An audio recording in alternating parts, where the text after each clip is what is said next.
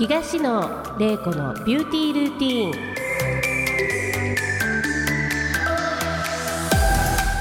ン。皆さんいかがお過ごしでしょうか？東野玲子です。今回も多彩でキラキラされているゲストをお招きし外面内面を美しく保つ秘訣や成功されるまでの道のりなどを掘り下げてお伝えしていきたいと思います。それでは本日第12回東野玲子のビューティールーティンスタートです。この番組は株式会社コージーの提供でお送りいたします。はい今回のゲストは前回に引き続き銀座ロッソ代表取締役権野優子社長です。どうぞよろしくお願いいたします。よろしくお願いいたします。前回聞き逃したリスナーさんのために改めて簡単に自己紹介の方をお願いいたしますはい、はい。エステ商材化粧品開発それらの商品の卸、はい。そしてエステサロン経営、はい。で今年はクリニックも開業いたしました。はい。ルビの生みの親ということでルビ化粧品の生みの親ということで皆さん多分インスタなどで SNS でよく見かけると思うんですけどもルビハーブピーリングの生みの親の権野優子社長にお話しさせていただいております。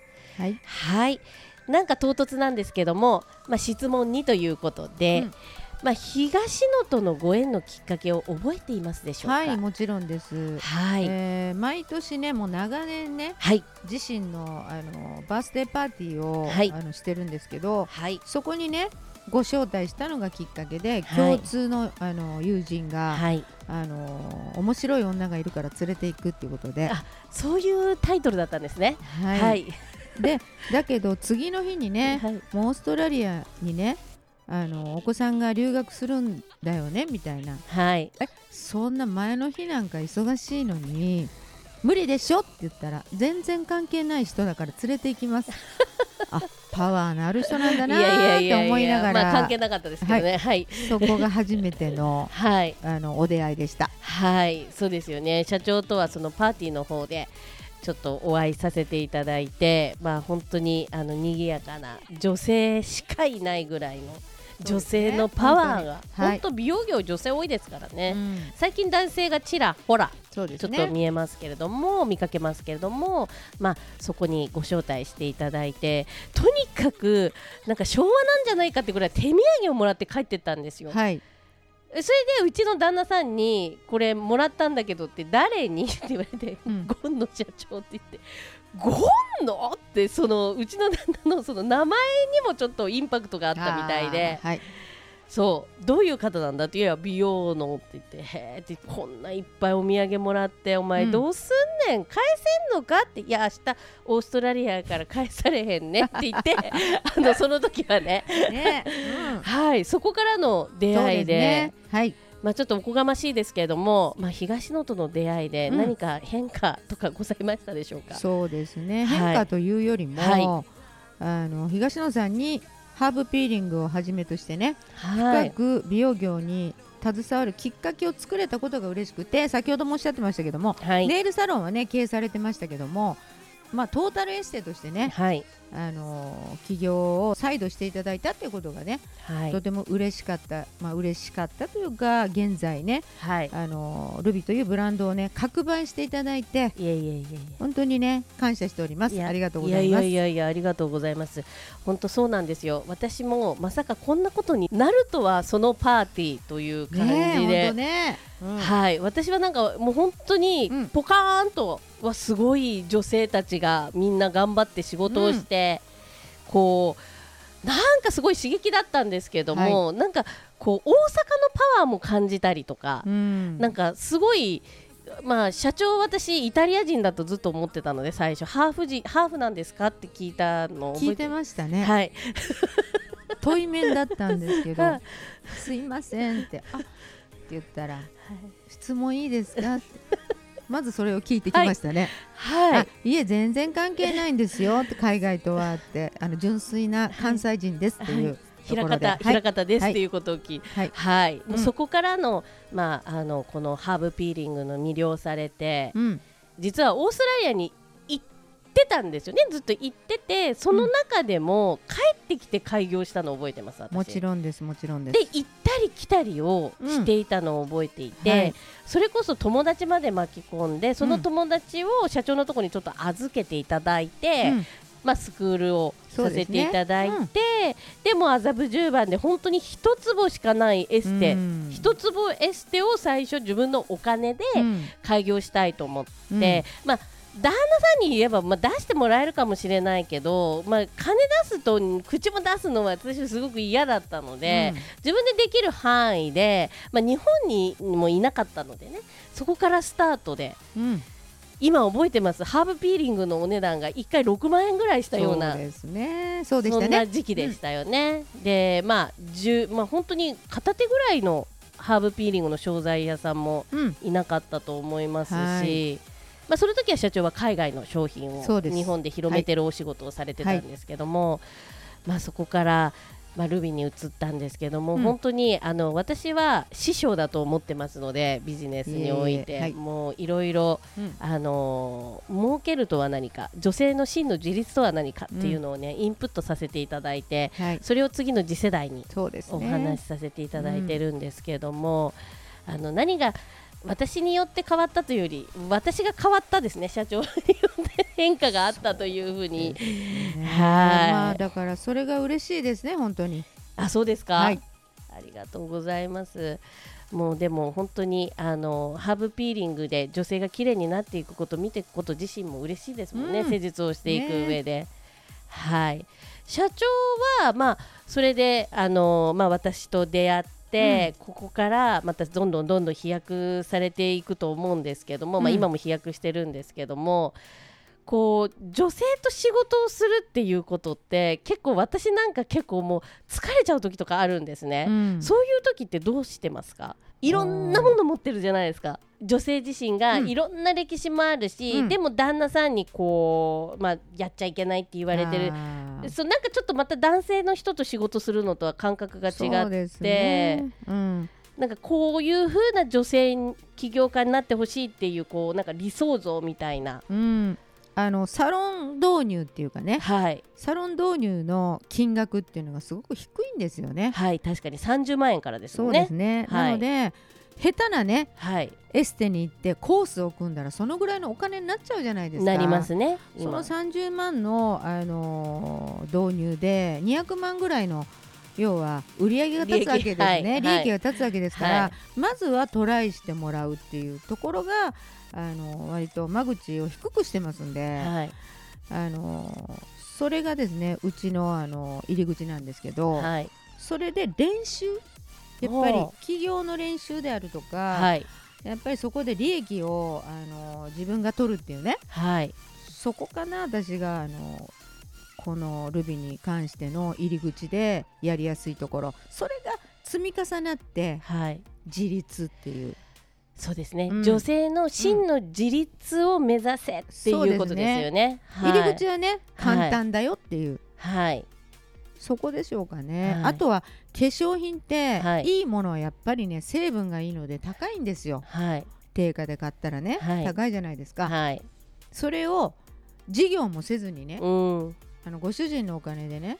まずはね高い化粧品を買うっていうのはねなかなか難しいことじゃないですか、うん、確かに。結果の出るもの高いから。はい。でも自分が仕入れをすればはい。そしてそれを広げればやっぱりそこでまずは化粧品代っていうのがねオーナーさんが浮くじゃないですか。はい。やっぱりそういうとこも自立のきっかけっていうか。確かに。でやっぱりそれで。で使うと綺麗になるでしょ。はい。そうすると自信が湧くわけなんですよね、はい。なのであのー今活躍されてるオーナーさん先生方っていうのは、うん。何人かがもうエステサロン自身を閉めてね卸専門の事務所を開いたりされてますね、そうですうね。ん。なので、うん。最初はそうじゃないんですよ、うん。どうしようかなと思って導入した人がうん。そこまでやるっていうね、うん。だからやっぱりそれを見てるのがやっぱり綺麗になって自信を持ってそこまで行かれるっていうね、うん。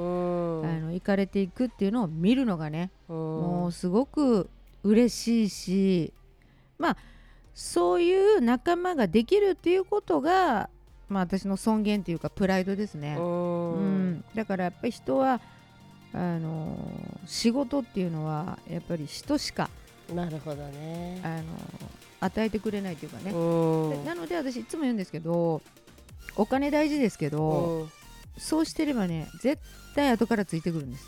ねえと思ってます。すごく貴重なお話をありがとうございます。もう本当に女性のこうね自立って本当難しいけれども、はその間口をまあルビーは提供してるよと、そうそこからうん。今こうだんだんだんだん自立をしてって最初はサロンをやって、そこで、でちょっと訓練をして、うん。こう経営的訓練をしてそこから本当に卸という、まあ、うん。お勉強をして、社長みたいになりたいとうん、思う方々がたくさん。そうですね。そうですね、はい。あとこう豊かな生活をしたいっていう方がたくさん増えて、そうなんですよね。なので、うん。あの先ほども言いましたけどもそんなにね労力がいらないんですよね。はい。なので長く続けられるじゃないですか。確かに。なので今、はい。あの70代の先生もいらっしゃいますし、えー、そうですか。はい、なので本当にこうそういう部分でもはい。定年とかはい。引退とかはい、そういうのをね長くね、はい。引き伸ばせるんじゃないかなと思ってます。はあ社長自身ももうもっともっと長くお勤めはい、頑張りたいとは思います。本当多うん分頑張ってると思います。そうですね、まあ、でも本当にあの女性のその自立っていうのは難しいと思うので、ん。皆さんこのラジオを聞いて私もちょっと自立したい。自分でって思ってる主婦の方絶対多いと思うんですよね。で30万円でコース組むんだったら1回ルビのドアをうん。開けていただいて、うん。そこからスタートしてね。できなかったら自分で全部使えばいいやつなんで、はい。それ大事ですよね、私は本当にその沼にはまったので、うんもう沼って言いますけど、はい。あのゴンの言うこの沼にはまった。ありがとうございます。い。えとんでもないです、はい。そうやって言われると言いづらいのでここから話広げられないじゃないですか。すいません。じゃあちょっとうん。お話は後半の方に続き、はい。よろしくお願いいたしよます。ろしくお願いいたしはます。い。東野玲子のビューティールーティーン後半も銀座ロッソ代表取締役ゴン野優子社長とお話ししていただきます、よろしくお願いいたしよろしくお願いいたますします。はい。私社長と出会って、うん。社長の趣味って何なんだろうと思って思い当たるのはカラオケ、はい、大好きです。大好きですよね。あとお酒飲む。そうですね。バーも好きですよね。飲む場も。はい、はい、あと何かございますか？まあ今はですね、はいまあそれプラス仕事？まあまあ仕事はね、もうずっとしてますね。はい。だからまあそんなぐらいですね。はい。安心な？はい。安全な？はい。趣味と思います。はい。昔はねそうじゃなかったんですよ。昔はなんか他にあったんですか？昔はですね、はい。起業前ですね。はい。起業前は麻雀がとても大好きで、それはもう麻雀というのは高校生の時からはあ。しておりましたし、どんじゃらじゃなくって、はいほんまもんのはい。はい。ですし、はい。あとはポーカーも好きで、は最近はねポーカーバーなんかがはい。あるから行きたいなっては思うんですけど、うん。まあ行ってませんけどうも、ん。まあそんな形で、うん。あの大好きでした。うん。うん。麻雀なんかやると結構まあ鉄マンとかよく言われるぐらいねね遅くまでやったりとそうかですね。そうそういうあの荒くれたはい。ご経験も、はいあります。ただね、まあ、はい。そういうことにね労力やらね、うん。あの時間を使っていては、うん。やっぱりダメだよと。うん。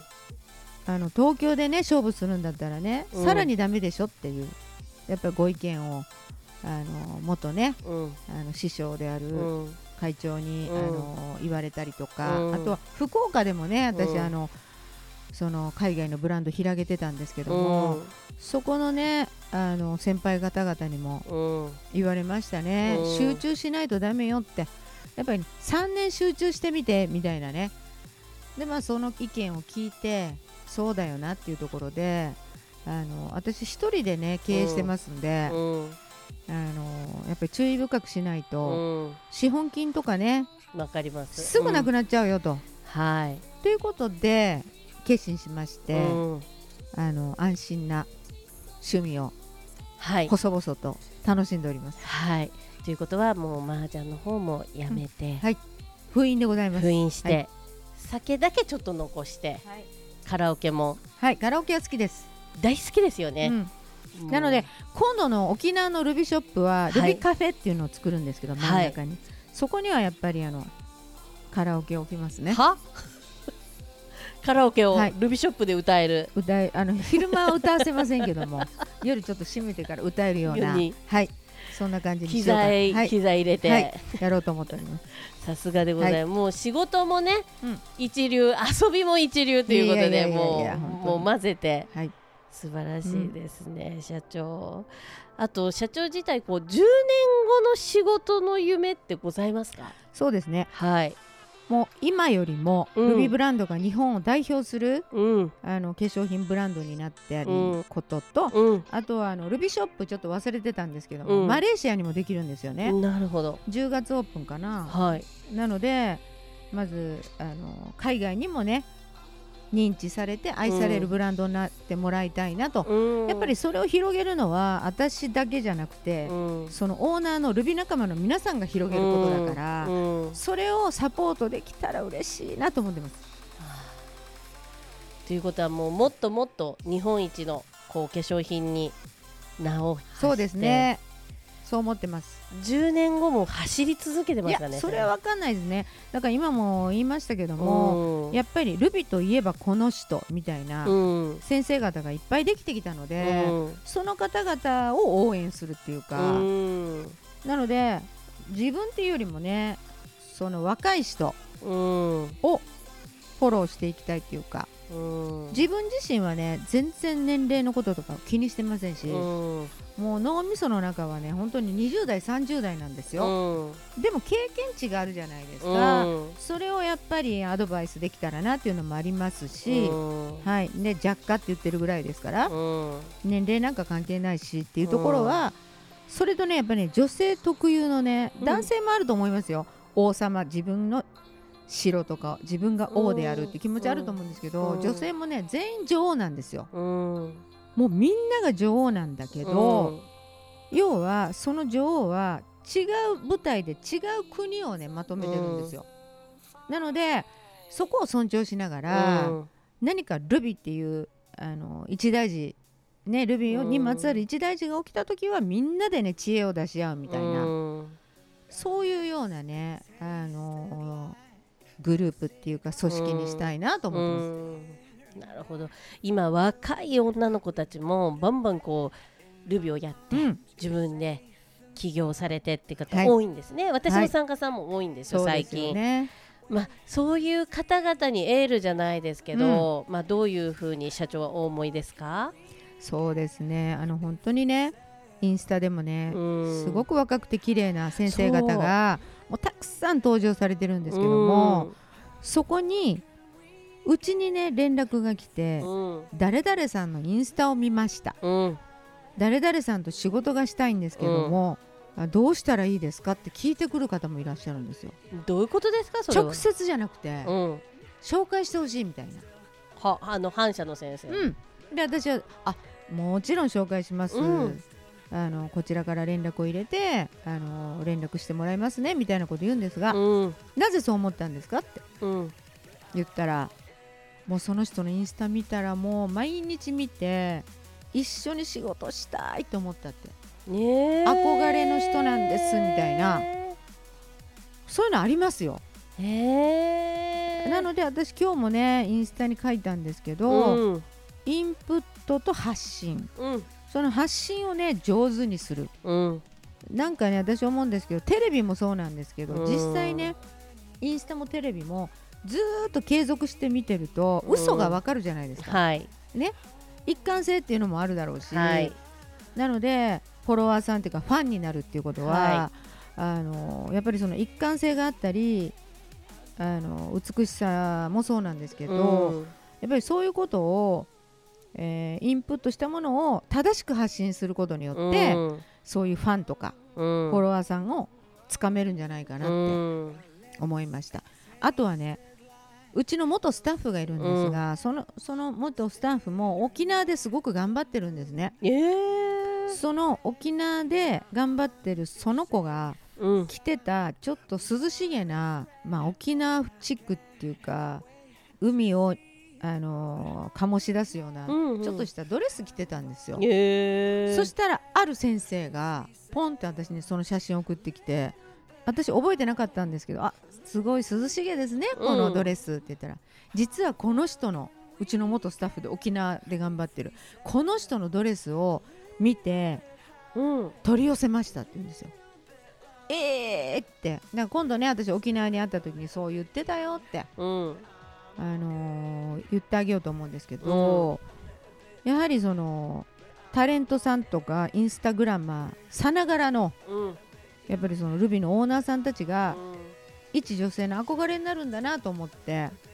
いやすすごいですねそれ。そうなんですよ。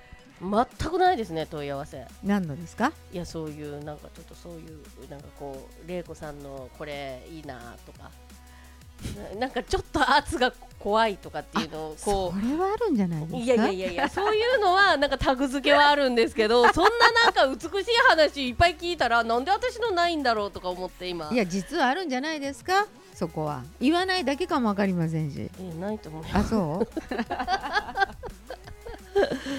へえ、うん。そういうふうにやはりこうルビのあのオーナーさん自体ももう綺麗になって、うん。ルビ仲間自身がもうインスタグラマー、はい。ルビインスタグラマあとね、ーはい。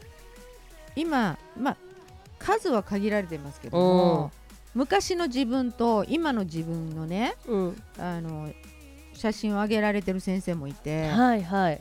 まあ私はその最初のルビを導入する前のあのお姿は見てるわけじゃないですか、うん。私自身も綺麗になったなと思ってますけど、うん。その写真を見て私もねうわーって4年も5年も経ってんのに、うん。今のが若いわって。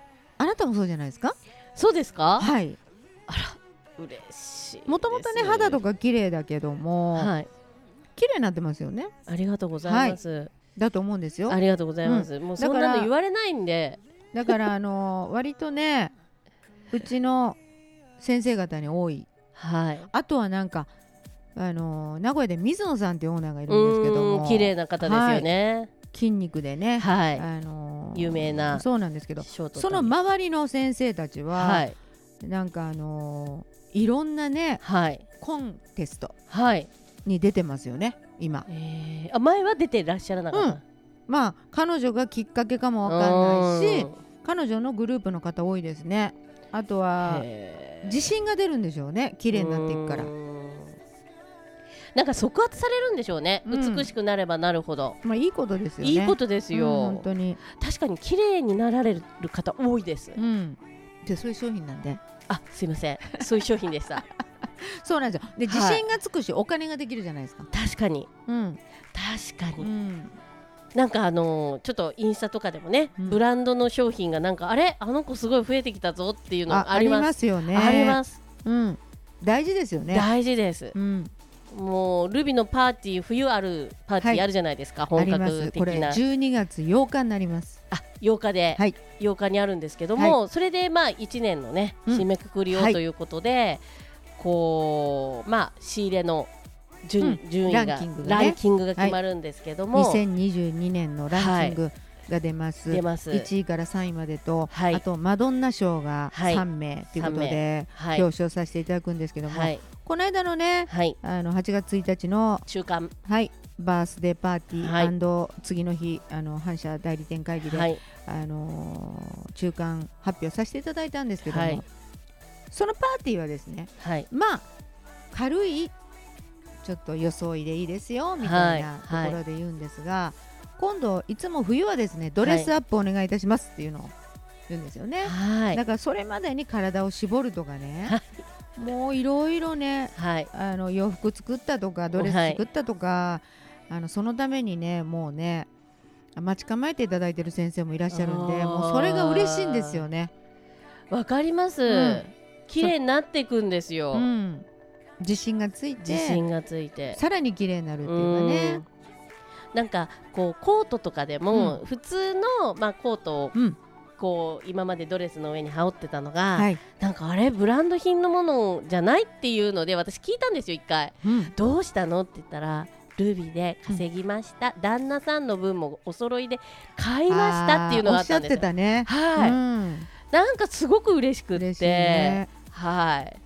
やはり嬉しいですよね男性もねそうやってね、ね、奥さんにこう頑張ってでやっぱりね女性働いてなかった人は、うん、パートナーが男性、うん、男性っていうか旦那さんの、うん、やっぱり仕事の苦労も分かるんですよね。わかります、うん。はい、そういうとこも心も豊かになるしね、はい、これはあのー、いい話しかしてませんけども、はい、あいい話しかしてないんですけどまあ表向きね。そういうことが多いんですよ、本当に。まあそうですよね、うん、でもまあ女性も仕事進出して男性が働いてる男性の気持ちも分かって、夫婦円満になるっていうのが、一番いいと思うんですが、社長そろそろお時間なので、はい、今後のセミナーイベントのご案内があれば、はい、ぜひお願いいたします。えー、と10月24日から26日がビューティーワールド大阪インテックスです、はい、そして11月22日が名古屋のオープンセミナーになっております。よろしくお願いいたします。ぜひぜひあのルビに一度も携わったことない方でも